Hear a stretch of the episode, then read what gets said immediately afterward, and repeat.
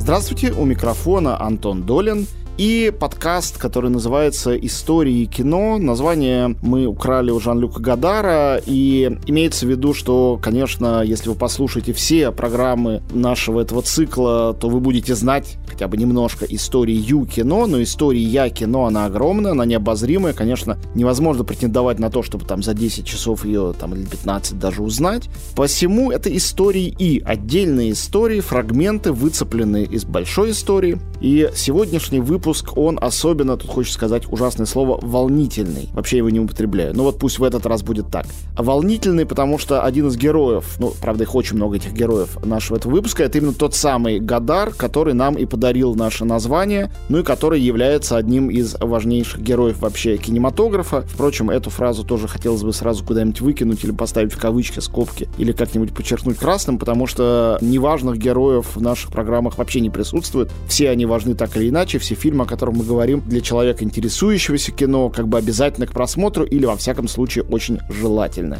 Сегодняшняя моя собеседница и гостья замечательная Зара Абдулаева, кинокритик, автор многих книг, многолетний сотрудник журнала искусства кино. Дорогая Зара, привет. Здрасте. Мы начнем с теоретической части. Я сказал уже, что у нас будет Гадар, но в целом очень трудно как-то жанрово или периодом каким-то историческим определить тему этой программы. И вот почему. Мы будем говорить о расцвете и взлете и немножечко о падении. Это падение до конца не состоялось и сегодня, но как бы оно в процессе европейского великого авторского кино. Почему европейского, сразу скажу. Тут у нас немножечко такой националистический подход или какой-то лингвостроноведческий, геополитический, не знаю, какое слово подходит. Потому что у нас отдельная программа с Владимиром Захаровым посвящена полностью азиатскому кино, конечно, прежде всего авторскому, а отдельная программа новому Голливуду, то есть невероятной волне в 70-х, немножко немножко 80-х годах авторского кино в Америке с Ниной Циркуна. Сегодня мы с Зарой будем говорить о Европе. Но Европа очень разная, страны разные, режиссеры очень разные. И самое ужасное или, напротив, самое прекрасное в нашей сегодняшней теме, безусловно, то, что никакая ни периодизация, ни типизация по стилям или направлениям здесь невозможна. Речь идет о моменте, когда вот эти сверхновые или отдельные планеты появились в огромном количестве, они все были разного размера, разного цвета, с разной атмосферой, с разным населением, с разной историей.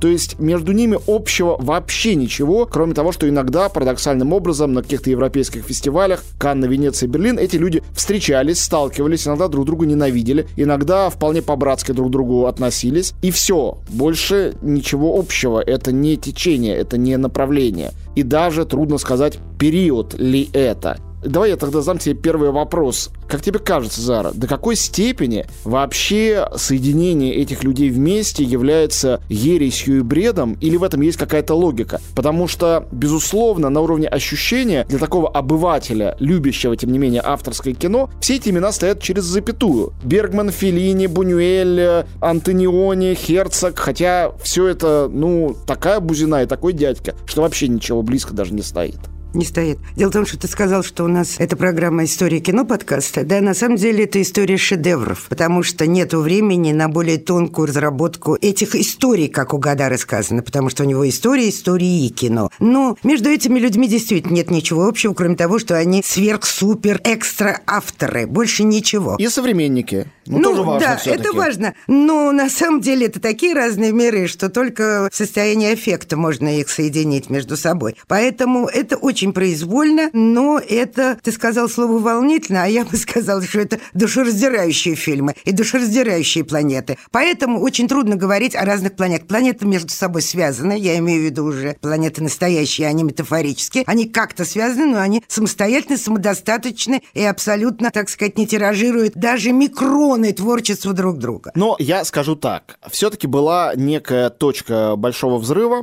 Правда, совсем ее локализовать во времени и пространстве невозможно, но, скажем так, революция в кинематографическом сознании была связана со сформулированной авторской теорией, так называемой, когда Андре Базен и режиссер, а также кинокритик, что в данном случае важнее, Франсуа Трюфо, стоявшие у истоков журнала «Каедю Синема», там стояли не только они, Базен, критик в каком-то степени был таким крестным отцом нескольких критиков, ставших режиссерами, мы о некоторых из них сегодня будем говорить. В общем, они придумали такую идею, мы рассказываем нашим слушателям, да. которые, возможно, никогда об этом и не знали, угу. идею, что автором фильма является режиссер. Сегодня кажется, что эта идея примерно такая же идея, как что Земля твердая, а воздух прозрачный, небо Я не высоко. думаю, что ты прав, потому что это действительно была революция, и мы два слова про это скажем, что все, так сказать, подчинено авторскому замыслу, авторской воле, авторской интенции, что это теперь уже, конечно, не кинопроцесс, а, так сказать, режиссер как такая мегафигура. Звезда? Ну, звезда. Но дело в том, что абсолютно сейчас он уже такой звездой не является, поэтому в каком-то смысле можно сказать, что это тоже такое же определение демоде, понимаешь, отер. Отер значит автор. Автор, да. Ну, ну, боже мой. Сейчас немножко иронически, а Абсолютно. раньше с придыханием это конечно, слово употреблялось. Конечно. Говорили там вовсе не про француза, а про шведа или про мексиканца. Он отер, то да, есть конечно, он автор. Конечно. Большой в 1954 году вот вышла знаменитая статья Трюфо «Одна тенденция в французском кино», которая, собственно, и породила эту новую волну, я уже говорю тоже в переносном смысле, то есть авторского кино. Но на самом деле,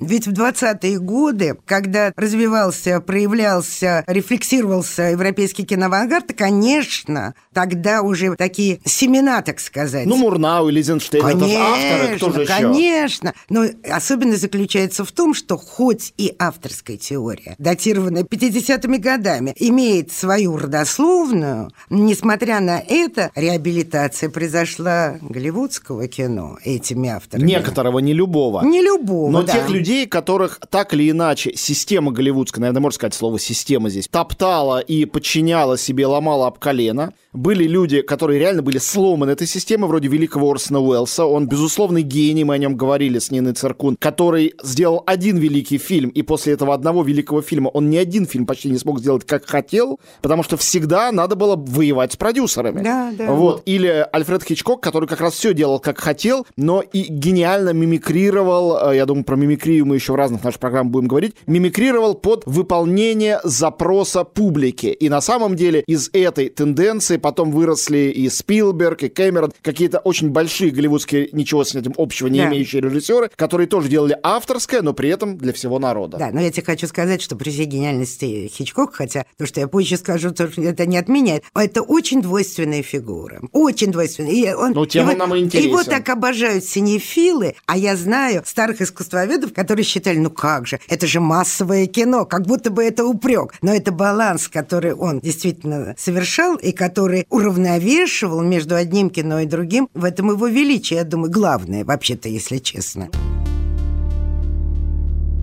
Очень важные два вопроса, прежде чем мы перейдем к нашему рекомендательному списку. Он у нас сегодня большой, 10 фильмов. И каждый фильм действительно это вселенная, поэтому надо поскорее это сделать. Тем не менее, два вопроса. Первый вопрос сугубо исторический. Мне кажется, что есть, вот в таком каком-то марксистском духе выступлю сейчас, псевдомарксистском, что есть исторические предпосылки для рождения в 50-х годах авторского кино. Потому что не случайно же они открыли, что оно всегда было. Для переоткрытия и для переработки приоритетов в кино. Все-таки, мне кажется, кино первой половины 20 века, как принято было считать, хотя и были всякие еретики и отступники, оно служило глобальной идеей. Идеи были разные. Была там коммунистическая идея в СССР, социалистическая, была пропагандистская, допустим, в нацистской Германии или там в Италии. Даже идеи Голливуда, которые были идеи, в общем-то, коммерции, капитализма и заработка, в период э, Кодекса Хейса, Великой депрессии и так далее, тоже имели идеологическую, безусловно, окраску. И катастрофа Второй мировой войны привела к переоценке ценности, собственно, личности, единичной личности и ее собственного ни на кого не похожего внутреннего мира, который уничтожался миллионами, не глядя и не думая в течение этих нескольких страшнейших лет.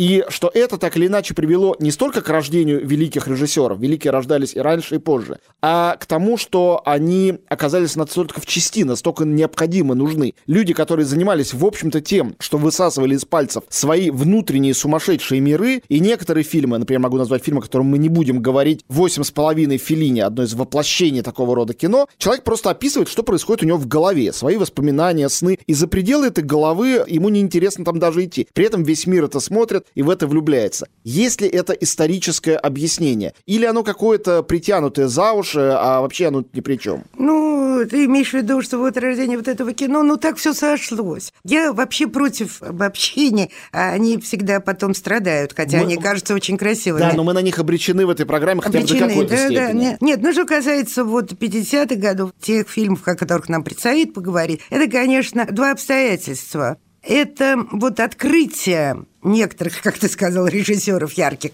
и сугубо индивидуальных, американских, и в этой связи игра с жанром, и всякая рефлексия очень изящная, очень элегантная, и обращение к повседневности, которой, я думаю, не надо, так сказать, умерять значение технологии. Легкая камера, которая позволила выйти на улицу, она имела содержательный смысл, а не только, так сказать, формальный. Ну, как выход на пленэр в 19 веке. Конечно, это изменило все. Конечно. В случае с кино это был конечно. неореализм итальянский. Ну да, но к этому времени он уже стал таким суперсентиментальным и таким уже самопародийным, если так сгущать краски и вульгаризировать на самом деле нашу беседу. Поэтому папино кино оно даже потом уже перешло в совершенно другие ситуации. Стали Зара, говорить вот ты сказала, о папином теперь надо делать сноску. Что Да. такое папино кино? Да. Откуда взялось это Да. выражение? Папино кино, оно... Кино предыдущего поколения, Конечно, да, надоевший, набивший оскомину. И надо было нарушить все те правила, предписания, законы, монтажа, ритма, жанра. То есть, на самом деле, взорвать целую систему. И была система голливудская, так сказать, студийная, которую они каким-то образом, значит, апроприировали, как умные люди говорят, или глупые. А с другой стороны, надо было сломать систему огромного, в общем, исторического тоже периода. И в этом смысле, даже вот Сережа Добротворский, такой наш замечательный критик, писал когда-то, что на последнем дыхании, первый да, дебют Гаадара, что теперь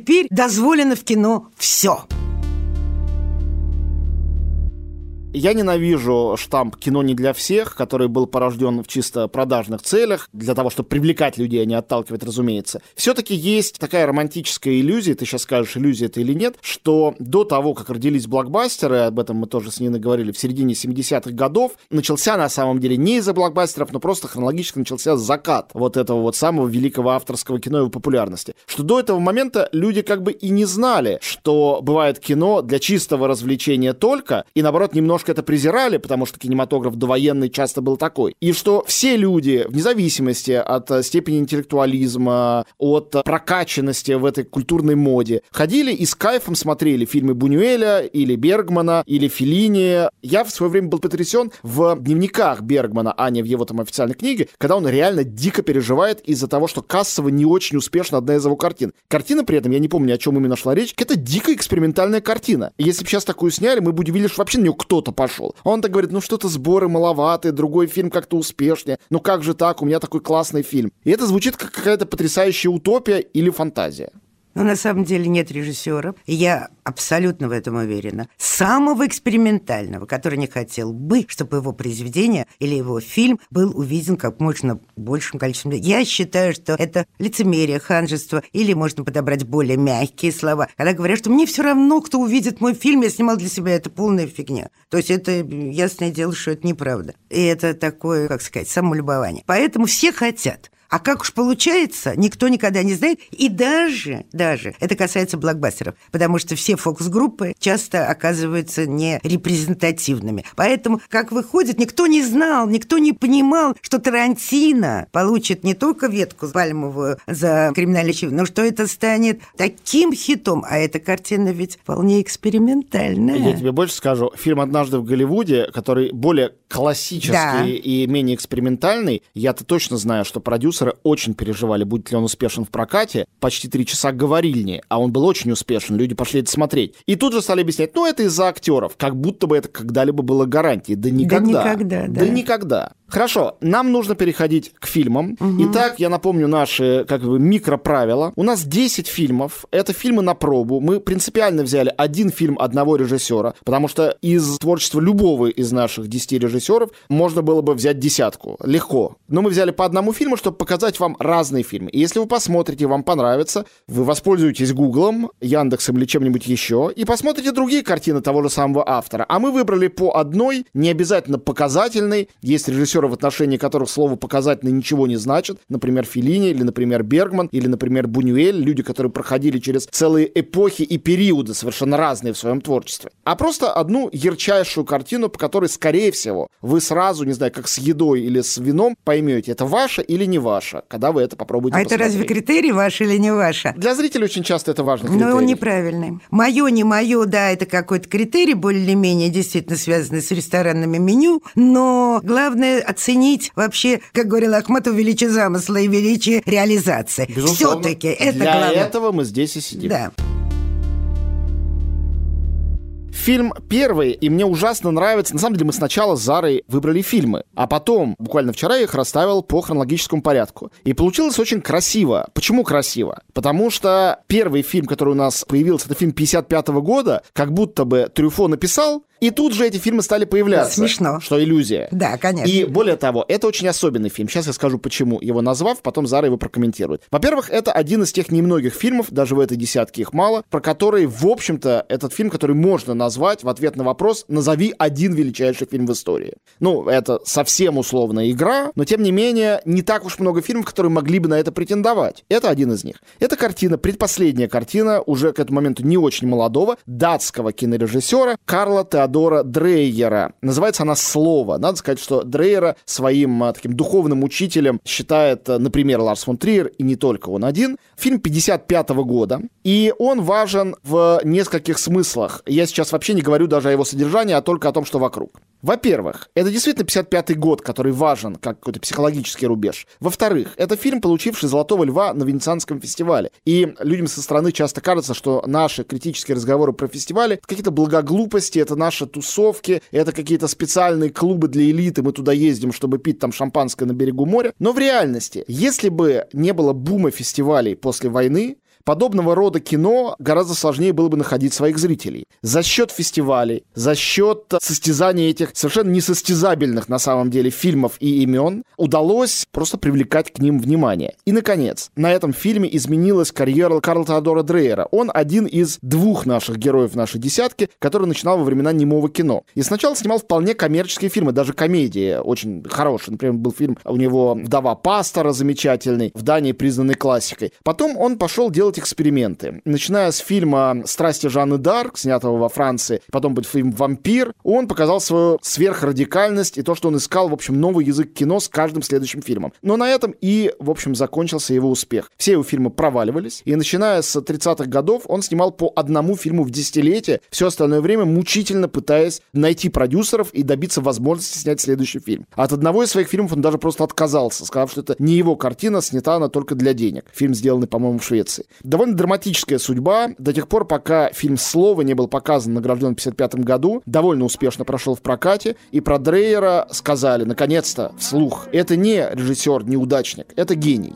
В этот момент психологически очень много изменилось. Я один только комментарий, что роль фестиваля, который ты только сейчас сказал, она в прошлом, потому что таких гигантов нет, а значение фестивальных наград теперь уже, конечно, тысячу раз редуцировано. Мы говорим об исторической роли фестиваля да, в данном случае. Да, да, но историческая роль велика. Действительно, что касается этого фильма, это не Жанна де Арк, более радикальная картина Жанна де Арк с ее крупными планами и так далее, а эта картина такая неоклассическая, я бы сказала. И она по пьесе поставлена. Она по пьесе поставлена, вначале было слово Кая Мунка, и там действительно почти вся, за редчайшим исключением в интерьерах, долгие статичные планы, игра света в замкнутом пространстве, все такое, простые и одновременно такие, ну, как бы сказать, гипнотизирующие тебя мизансцены, но значение этого фильма содержательно больше, чем она очень чисто сделана в смысле стиля, но каких-то грандиозных новаций или радикализма, или эксперимента тут не сыщешь. А содержательно, да, потому что речь в этой этой картине идет о разных типах религиозного самосознания, я бы так сказала, и о трансформации одного из героев, который является атеистом в результате своего не сюжетного, а внутреннего пути к познанию Бога. Там очень интересно, дело происходит в семье, и каждый из членов семьи, отец и трое сыновей, представляют как бы разные возможности своих взаимоотношений с Богом. Также очень важно то, что один из сыновей... Атеист. Нет, другой из сыновей безумец, безумец который да. верит, что он Христос. Да, да. Что у всех вызывает, разумеется, чувство от сожаления до иронии. И что неожиданно выстреливает в конце. При всей духовности этого фильма, думаю, тут это слово...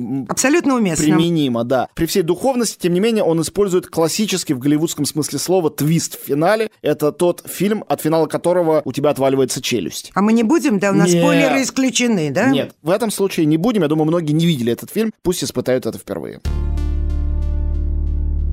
Второй фильм «Земляничная поляна», 1957 год, картина Ингмара Бергмана. И это тоже потрясающий момент. Картадор Дрейер был автором, в настоящем смысле слова, со своей первой картины, снятой в начале 20-х годов. И это в известной степени было трагедией его жизни, он не мог делать иначе.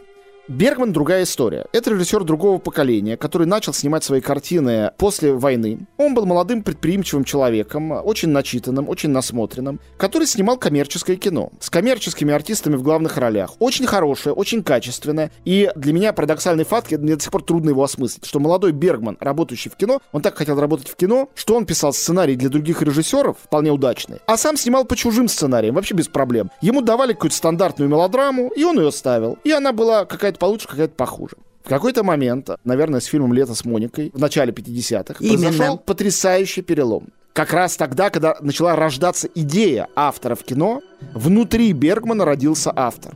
И Швеция, ну, не самая знаменитая кинематографическая держава, хоть в ней и было несколько гениев, и до Бергмана, оказалась страной, где живет, наверное, величайший и самый почитаемый из гениев авторского кино, самый некатегоризируемый, в наименьшей степени входивший в какой-то круг сам по себе абсолютно, и до сих пор обожествляемый и проклинаемый. Фильм «Земляничная поляна» важен, наверное, для меня двумя вещами, а Зара сейчас скажет, чем важен для нее. Во-первых, это картина, в которой уже сформированы все важнейшие темы Бергмана, это смерть, взаимоотношения человека со смертью, это время и преодоление времени через пространство сновидения, это дорога как жизнь от рождения к смерти. Сюжет фильма — это немолодой профессор едет в другой город получать некую почетную премию, да, я на самом да, деле... Да-да-да. Премию вместе со своей невесткой. А невестку играет, кстати говоря, Ингрид Тулин, одна из любимейших актрис Бергмана, а профессора, что очень важно, играет Виктор Шестрем, который... Это второй важный момент для меня в этом фильме. Виктор Шестрем — это крупнейший шведский автор времен немого кино, на фильмах которого, собственно говоря, был воспитан Бергман. И один из фильмов которого тоже про смерть и про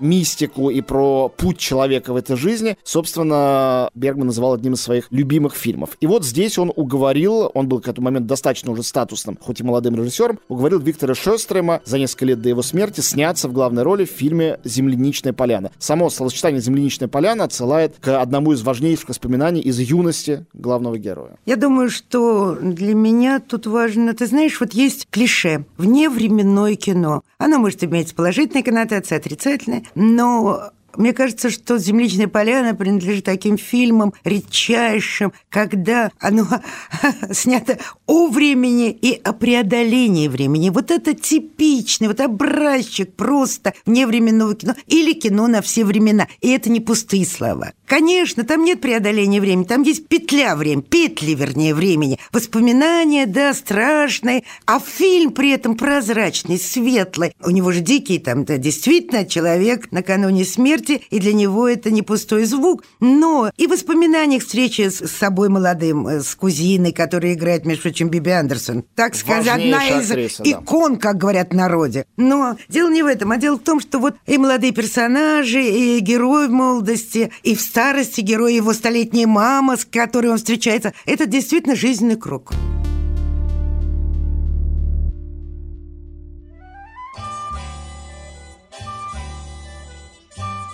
Фильм номер три. «На последнем дыхании» Жан-Люк Гадар, Франция, 60-й год. Тоже фестивальный хит. «Серебряный медведь» на фестивале в Берлине. И первая картина для Гадара, критика в прошлом и в будущем, в общем, отчасти тоже, одного из самых радикальных режиссеров в истории кино и одного из двух наших героев, которые до сих пор живы и работают.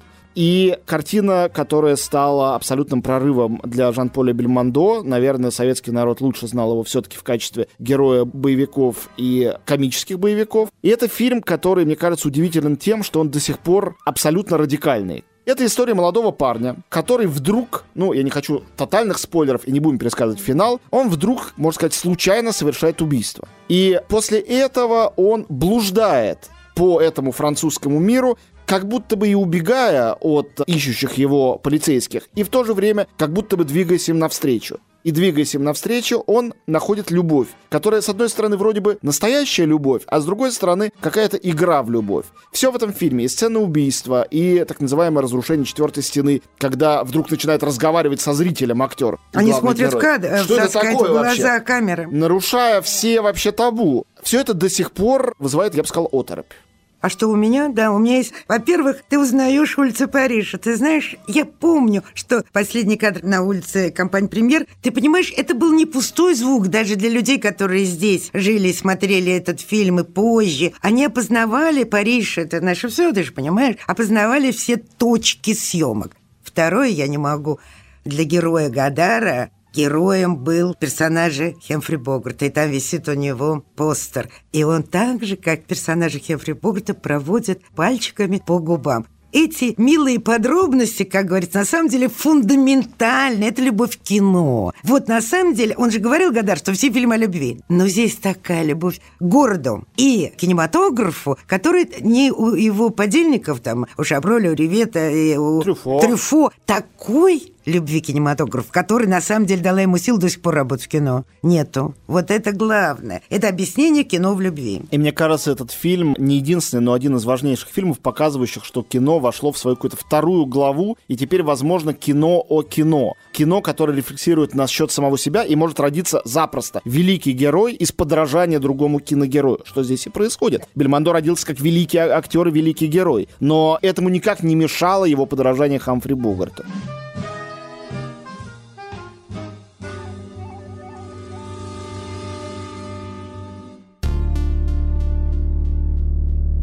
Приходим к четвертому фильму. Это фильм Федерико Феллини «Сладкая жизнь». 60-й год, Италия. Золотая пальмовая ветвь в Каннах. Надо сказать, что один этот приз, ну, как считается, самый престижный в фестивальном европейском мире, да, с Оскаром это не сравнится, но у Феллини много Оскаров тоже есть, и тоже там были успехи, как и у Бергмана. Дело, конечно, не в этом. Дело в том, что здесь мы видим, как и в случае с Гадаром и Бельмондо, идеальное совпадение автора и героя его альтер альтер-эго. В данном случае этот герой — это журналист, светский журналист, сыгранный Марчелло Мастрояни. Репортер, да? Э, репортер, да-да-да. Которого огромное количество раз э, копировали, пародировали персонажа. Фильм, э, давший рождение слову «папарацци». Фильм, который показывает потрясающий контрапункт. Я думаю, что кино ни до, ни после не удавалось так этот контрапункт поймать, как это сделал Филини, между поверхностностью радости от жизни, где ты пьешь шампанское, шампанское, обнимаешь плохо знакомых красивых женщин, купаешься в фонтане, важнейшая сцена там фонтан Треви, куда заходит некая дива, такая абсолютно вымышленная, фантастическая, и горечью не то что разочарование от этой жизни, ее поверхностности, это-то всегда бывало, а горечь от абсолютной пустоты бытия и кошмара. Это на самом деле очень страшный фильм, его страшность начинает обнажаться очень постепенно, и в финале она достигает своего апогея. И сладость, обозначенная в названии, конечно, обозначено сугубо иронически. Мне кажется, что это фильм взросления для Филини, в ранних фильмах которого в лучшем смысле слова было очень много простодушия. В «Ночах Кабири», в «Дороге», в «Белом шейхе». «Сладкая жизнь» — это все еще молодой фильм, но очень зрелый фильм. И вот эти внутренние противоречия, которые в нем есть, дают ему ту силу, которая позволяет ему жить до сих пор и не оставаться чем-то таким э, исторически музейным, как кажется мне. Да, а я думаю, что насчет пустоты тут перебор. Самое главное тут запечатленный именно поток жизни, поток жизни, по касательной, его вибрации, трепетания, его юмор, даже трагедия там есть, но мы не рассказываем сюжеты, но на самом деле это очень животворящий поток. И, кстати говоря, вот э, раньше советские критики любили писать приблизительно как ты сейчас сказал, что это критика буржуазного общества. Он сам писал в своих там заметках, книжках о том, что он совершенно никого не собирался там разоблачать разоблачать. Там нет назидательности никакой. Там нет, но ты знаешь, ноль. что на самом деле это фильм об иллюзиях и их сладостности. Сладкая жизнь, я хочу, чтобы воспринимали это буквально. А то, что за сладкой жизнью встречаются разочарования и иллюзии, которые мы иногда нас травмируют, но это входит в понимание жизни. Поэтому я бы не усугубляла.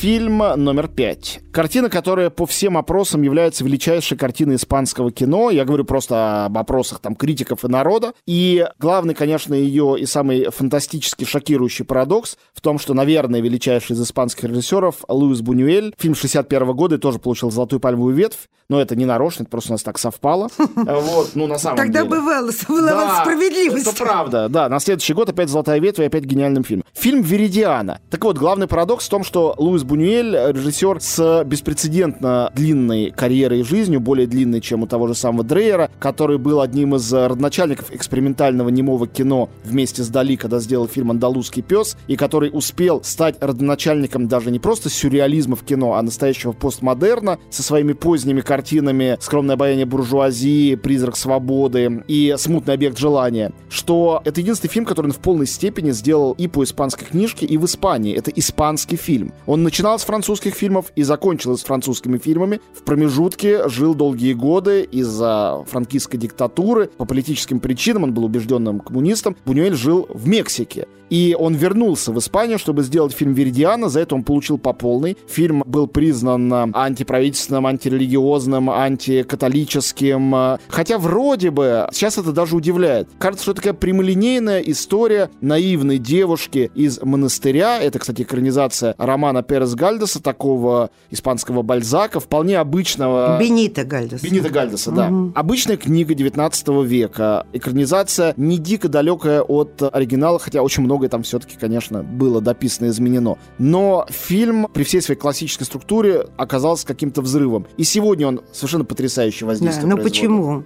Сначала вернусь к Франкам. А дело в том, что он действительно был запрещен в Испании там на 16 лет, но Франко показали фильм, и он не такое видел. Но дело не в этом. Что здесь самое важное? Что здесь некоторые, мягко скажем, укор неореалистам с их честными бедняками. И здесь, не рассказывая, но финал, вот дебош бедняков и прокаженных, и, так сказать, сирых и обиженных, которые Веридиана хочет облегчить жизнь, они терпят крах, и была поставлена под колоссальное сомнение честная бедность простых людей. Низкого сословия, как говорится. Вот мне кажется, в этом смысле трезво зрелость и неутихающее значение этой картины. Неутихающее, конечно. Тот же самый Догвиль и многие другие фильмы. Безусловно. Фон Триера 100% Безусловно. питаются Конечно. Но также хочу сказать, что Бунюэль, который как бы очень бесхитростно делает кино, обманчиво бесхитростно, всегда это поражает, что при этом он не только содержанием своих фильмов может шокировать. У него всегда есть безукоризненно доходчивые, простые, внятные образы. В данном случае, конечно, это как бы тайная вечеря этих прокаженных за столом, которая сразу в голове какой-то взрыв производит. И мой любимый кадр из этого фильма — это привязанная под телегу собачка, которая вместе с ней бежит. Простой-простой, явно из жизни взятый, выглядящий тотальной метафорой нашей привязанности к тем обстоятельствам и к тому укладу жизни, который мы изменить никогда не можем, а можем только за ним тихо семенить к ходу этой телеги, как-то прилаживая оказываясь. Что может, конечно, и вызвать Ну, еще все-таки надо сказать, если люди будут смотреть не только эту картину, какой разный был Франциско Рабаль, замечательный актер, какой он здесь. Да, он тут чудесный. Он здесь такой мужчинистый, горделивый, и какой он Назарин. Поэтому этот фильм надо смотреть под лупой, несмотря, да, действительно, на обманчивую его скромность, кроме финала.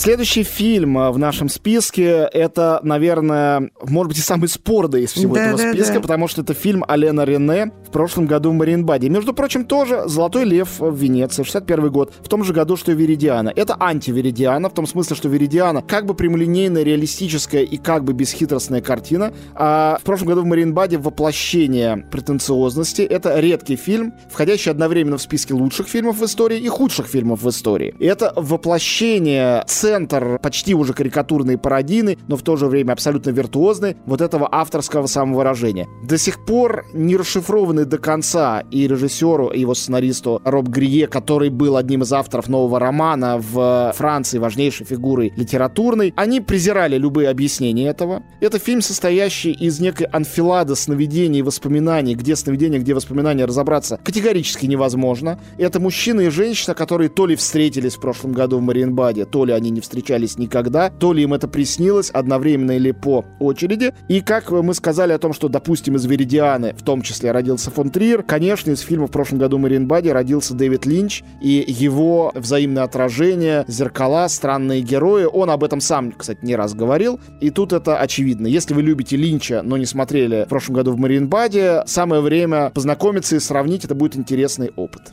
Ну, что здесь прекрасно, и самое главное, это абстрактность в сочетании с барочным интерьером места действия. Невероятные, действительно, чрезмерности барочной, который сочетается с абсолютно расчисленным пространством садов, где встречаются то ли призраки, то ли действительно живые персонажи, ты не поймешь. И самое, по-моему, очаровательное в этом фильме не только наряды Шанель, между прочим, который меняет героиня очень-очень много, много. Наряд шикарный. Наряды, да, шикарные. шикарные. шикарные. Но мне нравится другое. Мне нравятся рефрены. И здесь одна и та же сцена несколько раз. Не только диалоги, и сцена, и мизансцены. И она с такими с капельными изменениями, которые, если ты невнимательно смотришь картину, ты думаешь, что действительно одно и то же. А на самом деле здесь есть вот такие подножки крошечные. И в этом есть прелесть. Да, в этом есть почти музыкальный ритм. А Еще там нарисованные тени, что мне очень нравится да, от да, деревьев. Да. да. Источник света с одной стороны, а тени с другой, потому что их нарисовали. И великий Саша Верни, французский оператор, абсолютно гениальный, выдающийся. Это одна из самых его, мне кажется, изысканных э, да, работ. Безусловно. Хотя Питер Гринуэй, который тоже с ним работал, говорил, что этот фильм его очень многому научил. Вот Гринуэй скорее. Ну, и Гринуэй ну, и с двух разных сторон. Следующий фильм в нашем списке – это картина Пьера Пауло Пазолини «Евангелие от Матфея». Италия, 64 год. Фильм был на Венецианском фестивале, получил, что характерно, приз экуменического, то есть как бы религиозного жюри. Это очень интересный момент, потому что Пазолини, конечно, был гением. Пазолини был открытым атеистом, коммунистом, гомосексуалом, и одновременно с этим он сделал картину по Евангелию, почти не используя в ней профессиональных артистов сам тот факт, что он взялся за этот материал, был совершенно каким-то, ну, вызывающим. И, конечно, диапазон Пазолини, который был еще и выдающимся писателем, исследователем и поэтом, он был действительно многообразен. Но вот диапазон человека, который сделал одно из самых, мне кажется, чистых, искренних, непосредственных киновоплощений евангельского текста, и одновременно с этим самую честную, последовательную и непереносимо жуткую даже для сегодняшнего зрителя экранизацию Маркиза де Сада, фильм «Соло или 120 дней Содома», альбома, который стал последним в его карьере. Вот эта дуга, она мое воображение абсолютно поражает. Ну, я тебе скажу, что мне нравится, что он соединил в невозможном винегрете музыку Баха, Моцарта, русские народные песнопения Рахманинова, еще какие-то вещи. Там какой-то рок-н-ролл, по-моему, и блюз да, у него блюз, тоже играет. Блюз, да, нету. Да, и ты знаешь, что это не производит впечатление ужаса, да, и какого-то кича музыкального. У него был хороший вкус. Но здесь, конечно, фигура Христа, которая абсолютно марксистская, революционная, радикальная. Сыграна студентом из Испании, по-моему, не актером. Ну да, но он же хотел снимать вообще, между прочим, либо Керуака, либо Евтушенко. Он искал типаж. Да, очень жалко, Евтушенко не сыграл. Да, это действительно смешно. Но мне нравится, что вы жертвы пали, там поет. Мне нравится, что... Ну, уместно, уместно, что нет, Абсолютно, потому что это же воинственный человек. Сережа тот же Добротворский, я помню, писал о том, что это на самом деле Че Гевара. Ну, я думаю, что не без того. И фильм о Че Геваре, который сделал много лет спустя Стивен Содерберг, абсолютно сделан по принципу жития. Так что, ну, в общем... Да, и он говорил, что, так сказать, это речь как на подпольном митинге, то есть понимая всю левизну Пазолини, но при этом это же очень, я бы сказала так, не употребляю это слово, но это красивое кино, потому что там от Мазачи до манеристов, там есть не реконструкция возрожденческой живописи, а как бы ее впитывание. Ну, настоящий итальянец, что тут скажешь. И причем очень-очень образованный.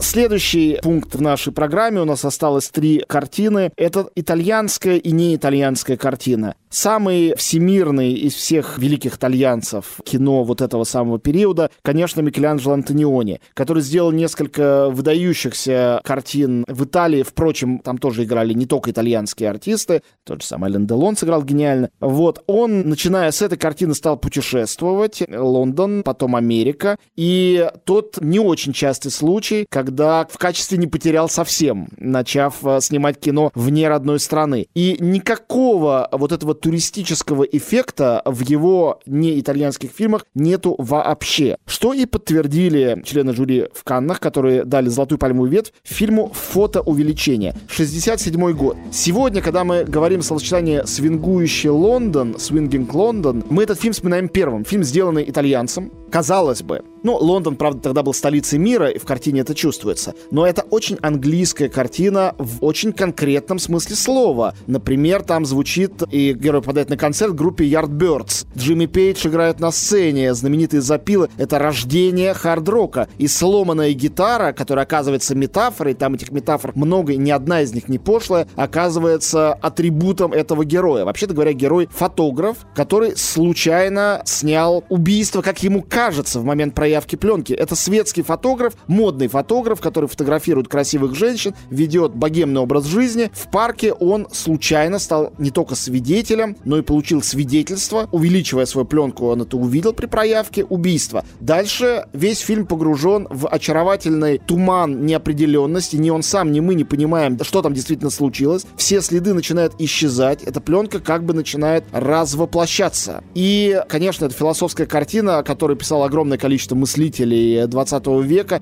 которую можно продолжать интерпретировать до сих пор бесконечно. При этом она невероятно живая и увлекательная. Вообще можно смотреть как детектив. И к разговору о международности поставлена она по новелле Хулио Картасара «Слюни дьявола», но на самом деле очень сильно это переосмыслено и переделано. Для меня это может быть просто вообще любимый фильм Антониони, хотя я понимаю, что патриоты Италии за это меня бы, наверное, заклеймили и потребовали бы, чтобы я фильм «Затмение» или «Приключения» назвал все-таки в качестве качестве высшей точки его... Патриоты Италии нам... Не указ. Не указ, я хотел сказать. Да, нет, здесь, значит, два обстоятельства, кроме того, что ты сказал. Это скрытое в реальности, Привет, Ханаке, хотя никакой ни прямой, ни косой связи между ними нет. Ты видишь, как мы называем лучших современных режиссеров, которые все родились из этих фильмов да, и из да, этих режиссеров? Да, Это да, так. Да. И парад, конечно, образов поп-арта. Это такой эстетизм, вульгаризированный, как бы сказать, на наш сегодняшний взгляд, на самом деле абсолютно шикарный. Ну и не без иронии показанный, И не без прочим. иронии показанный, да. Хотя это влюбленная ирония, она не какая-то снисходительного и высокомерного в этом нету совсем. Ну да, и это на самом деле как ни странно, нельзя сказать ведь про другие. Можно много чего говорить про другие картины Антониони, а здесь она ведь очень живописная. И там есть э, друг героя, который сам по себе шикарен. И сколько критиков писали про его белые джинсы и черные туфли, как будто бы это свою революцию гораздо больше, чем одежду, которую модели показывают по Карабана, Пьер Кардена, Корежи, других. И это Еще больше... какой-то, какой-то гениальный красный цвет в этом фильме. Я помню какие-то дома красные, которые вдруг возникают, начиная с красной пустыни, когда когда Антониони стал снимать цветное кино, оказалось, что он и в этом абсолютно гениален. Нет, ну то он здесь красил, по-моему, стволы деревьев траву, если я не ошибаюсь. Вот этот парад образов, этот не противный, а действительно такой немножечко глумливый эстетизм, и эта глубина нераспознаваемого сюжета и вообще огромной проблематики. Что есть эта реальность, ответа на которую никто не знает. Глубинная философская Глубинная, картина, да. которая не менее важна для мысли 20 Конечно, века, безусловно. чем иные тексты. Ну, дальше можно перечислить философов, там Агамбена, Барта, кого хочешь, людей, которые так или иначе занимались там А реально. ты знаешь, что Агамбен сыграл? Агамбен играл Сыграл Пазолини, да, он молодой еще совсем. 20-летний мальчик. Они тоже, эти философы, родились из этих картин. Очень многие из них, даже когда Ты там знаешь, не что играли. это очень важно вот для вот этого кино, которое мы обсуждаем, так называемого авторского компании. Тусовка. Такое взаимное питание, подпитка, которая на самом деле, когда ушла, и ушло вот авторское кино в том смысле, не только время, но и люди.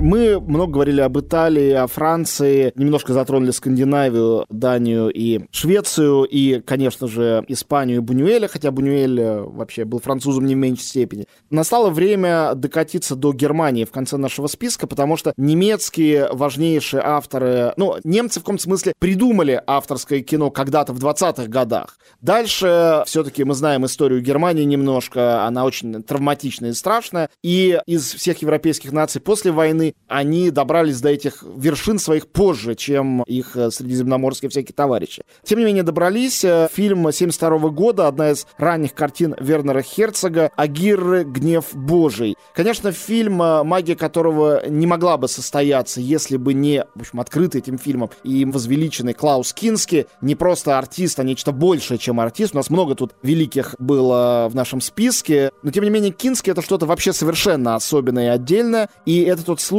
когда невероятная сила личности персонажа, выдуманного, хоть и взятого как бы из реальности, и сила личности актера сплелись в единый какой-то энергетический отчаянный комок, такой взрыв внутренний в этой картине, рассказывающий о конквистадоре, хочется по Гумилев сказать конквистадоре, который плывет на плоту сначала с соратниками, а потом вообще в одиночестве в надежде доплыть до Эльдорадо. Это жестокая, тягостная, абсолютно гипнотизирующая картина, которая, конечно, гениально эту недостижимость какой-то утопии мечты вообще человечеством иллюстрирует. Может быть, это немножко лобовая иллюстрация, но уж больно она выразительная и красивая. Не очень люблю эту вещь. А дело в том, что вот совершенно очевидно, что это можно трактовать как комплимент. Фильм «Безумца», «Безумцы». Где безумец играет безумца. Безумец играет, да. Ты знаешь, есть, конечно, вот эта тотальная одержимость, которая, ну, несносна для меня. И вот этот Кинский, который маньяк excellence тоже, ну, я не считаю, что вот Кинский это такой, да, да, что это больше, чем актер. Возможно, он больше, я бы хотел, чтобы он был меньше, чем актер. Поэтому нет. Здесь, конечно, гениальный оператор Томас Маух, да. И джунгли, и пороги. И великая музыка крауд-ансамбля Популь Вух. Да, потрясающе. А что касается вот этого возрождения немецкого романтизма до гротеска, ну, не сочувствую.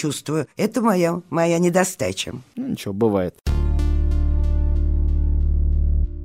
Последний фильм в нашем списке — одна из, наверное, самых ярких, пронзительных и, скажу это ужасное слово, актуальных сегодня. Но все-таки это так. Картина Райнера Вернера Фасбендера 74 год, тоже призы на Канском фестивале, Фипреси, экуменические, но если не такому фильму давать экуменический приз, то какому? Потому что это отчаянный призыв к гуманизму, но настолько не формалистичный, не риторический. И меня всегда поражало, что сам Фасбендер говорил о том, что это холодный фильм, как бы обжигающий обжигающе холодный. Я никак никогда не мог его таким почувствовать. Что это такое? Страх съедает душу или же страх есть душа, съедать душа. Съесть душа. Да. Страх съесть душа. Потому что главный герой Али, он араб, да? Который, да, из Марокко. Э, марокканец, э, живущий в Германии. Он иммигрант, история с иммигрантами, это проблематика, которую наивные современные зрители часто говорят, что вот, только про это сейчас и хотят снимать, не то, что в былые времена. Вот он, пожалуйста, 74 год, а можно и дальше копнуть, и будет то же самое. Человек, который находит счастье в объятиях женщины одинокой, которая сильно старше его, 60 с лишним летней, уборщицы немецкой.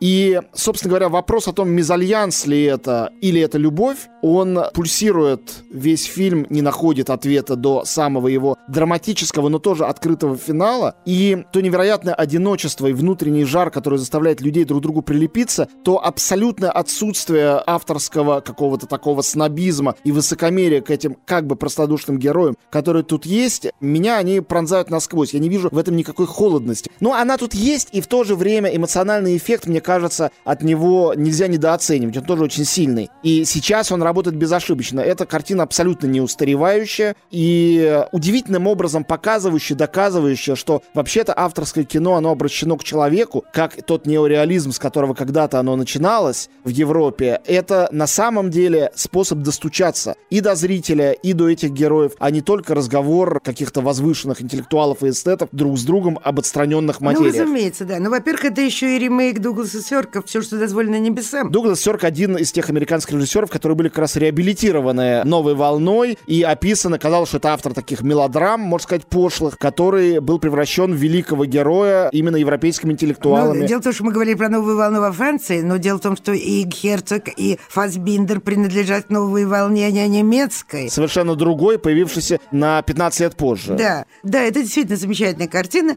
Здесь два обстоятельства. Это такой обыкновенный фашист фашизм. То есть террор повседневности, который, ну, просто по сюжету персонажи очень не одобряют и являются ксенофобами. Но сделано это очень остро и очень лаконично. Это действительно антифашистская картина, хотя, если такое сказать про этот как бы скромный фильм, то это покажется преувеличением. Мне не кажется. Фотоувеличением. Но еще мне кажется, тут очень важно, страшно важно, когда из униженных героя становится героиня, особенно будучи уборщицей и претерпевшей такое небрежение своим мужем и собой, становится абсолютно меняется на 180 градусов и превращается в тех, кто ее унижали. И это тончайшая обыкновенного фашизма история, тончайшая, когда ты сегодня был по одну сторону и незаметно для себя, и без всякой особенной мотивации становишься по другую сторону. Я думаю, что Фасбиндер был один из тех немецких режиссеров, которые тоньше и безжалостнее всех исследовали вообще постнацистское да, сознание конечно, конечно. Германии и вообще Европы, не только Германии, ну, на самом деле. особенно Германии. Ну, конечно, особенно Германии. За что его и возвеличивали, и, и, и ненавидели, да. Ну, Мюнхен не гарантия, но в данном случае сработало. Да, да, да.